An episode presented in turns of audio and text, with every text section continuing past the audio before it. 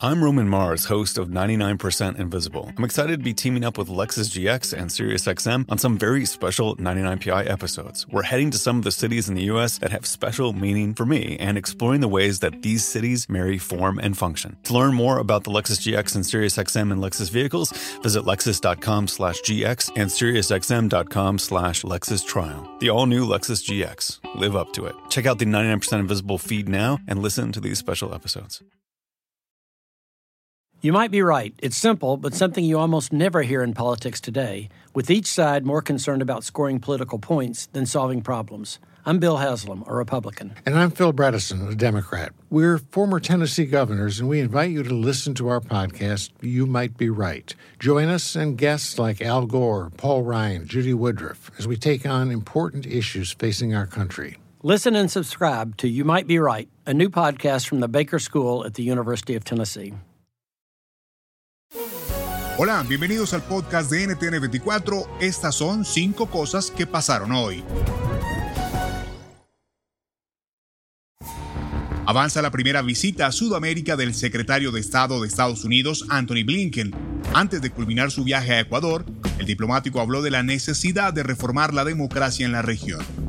Esa es la historia de más de una democracia en este hemisferio y es una de las formas en las que las democracias se deshacen.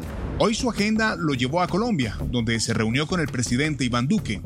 ¿Qué temas han sido vitales en estas reuniones? Benjamin Hedán es director de Sudamérica del Consejo de Seguridad Nacional de la Casa Blanca, nos da luces.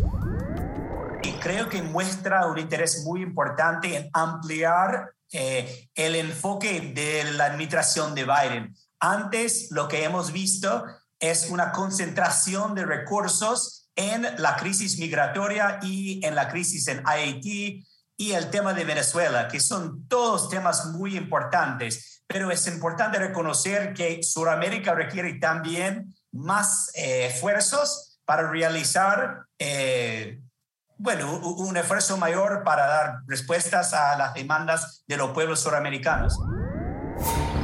El regreso a las aulas en Estados Unidos llega acompañado de una crisis de salud mental que afecta a niños y adolescentes en todo el país. El gobierno de Joe Biden busca medidas para hacer frente a la situación en medio del debate público por las medidas para fomentar la vacunación. ¿Cuáles son estas estrategias? Conversamos con Miguel Cardona, secretario de Educación del gobierno de Estados Unidos. La meta aquí es proteger no solamente a los estudiantes, pero también a los otros maestros. Y sabemos que la vacuna hace eso. Y ah, para nosotros es, tenemos que hacer todo posible para no tener la disrupción que tuvimos dentro del salón ah, durante el año y medio. Sabemos que los niños latinos sufrieron mucho. Ah, hay, las muertes entre los latinos eran más alto que otras diferentes personas. So, tenemos que enfocarnos en regresar al salón. Las vacunas nos ayuda con eso y si uno está trabajando con niños, debe vacunarse. La justicia española ordenó hacer efectiva la entrega del ex militar venezolano Hugo El Pollo Carvajal a Estados Unidos. El acuerdo se produce después de que el Ministerio del Interior le negase el asilo político en España, aunque todavía la defensa tiene la posibilidad de introducir un recurso contra esta decisión. Carvajal, quien fue director de la inteligencia militar venezolana durante el gobierno de Hugo Chávez, está acusado de delitos relacionados con el narcotráfico. Estados Unidos había pedido una recompensa de hasta 10 millones de dólares por su paradero. ¿Por qué se dice que se trata de un hombre clave? Aquí la voz de Maybor Petit, periodista especializada en crimen transnacional. Diosdado Cabello o el mismo Nicolás Maduro, cuando se refieren a Hugo Carvajal, no nos queda la menor duda de que este hombre debe tener alguna información que les comprometa. Y esto ha generado una enorme expectativa, pero el hecho de que la información que tenga el pollo Carvajal o que pueda ofrecer Alex y otros eh, va a quedarse como un elemento de investigación en la justicia de los Estados Unidos y no va a representar una caída directa e inmediata del régimen de Nicolás Maduro. Esto hay que declararlo de esta forma porque hay mucha gente que cree que es inmediata la caída del régimen y lamentablemente no. En Brasil, el Senado busca avanzar en una acusación formal al presidente Jair Bolsonaro por crímenes de lesa humanidad. Un informe le acusa de inacción para contener la pandemia que ha provocado miles de muertos. ¿Qué futuro tienen estas acusaciones? Lo analizamos con Mauricio Santoro, profesor de Ciencia Política en la Universidad del Estado de Río de Janeiro.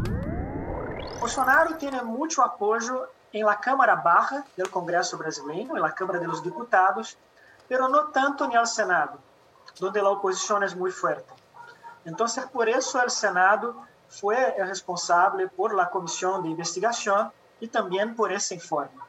Y es un informe que hace muchas críticas al gobierno Bolsonaro, que tiene estas recomendaciones judiciales y que viene en un momento donde la popularidad del presidente está muy baja, entre 25 y 33%, depende un poco de la encuesta, y que es el punto más bajo desde que el presidente empezó su gobierno hace tres años.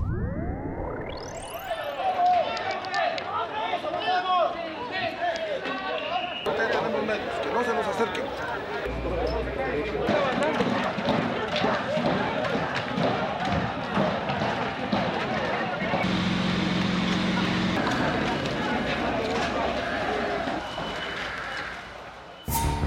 Veteranos de guerra en Guatemala irrumpieron en el Congreso armados con machetes y palos. Un grupo de ex militares se tomó el emblemático edificio para exigir el pago de sus servicios durante la guerra civil. Es una indemnización de unos 15 mil dólares. Esta fue una promesa de campaña del presidente guatemalteco Alejandro Yamatei en 2019. El punto final en esta nota va con el ángulo del sargento en retiro Antonio Pérez en la forma en que se, se encendió esto, como que ya, ah, ah, como que ya estaba planificado, no con los veteranos. Pero ahí dentro de los veteranos había gente infiltrada, como que ya tenía ya prácticamente instrucciones que hacer. Lo más relevante es que de adentro para afuera les pasaron unos, unos palos, unos, unos, una madera para golpear ese portón y poderlo abrir. Eso es lo que no, no, no hay una explicación. Esperamos que las personas competentes a la investigación puedan investigar y tener realmente un dictamen de, de cómo sucedió eso. Es increíble, es increíble que por dentro estaban atrancando con palos y pasando palos para poder, para que los veteranos podían golpear. Si te gustó este podcast, puedes buscar más de nuestro contenido en nuestra página web www.ntn24.com. En NTN24 tenemos una red de corresponsales en las Américas que nos permite tener acceso de primera mano a toda la información, hacer análisis sobre los eventos más importantes de la región. Te gusto estar con ustedes. Mi nombre es Hugo Vecino. En Twitter, arroba Hugo Vecino. En el podcast de NTN24 te informamos y te acompañamos.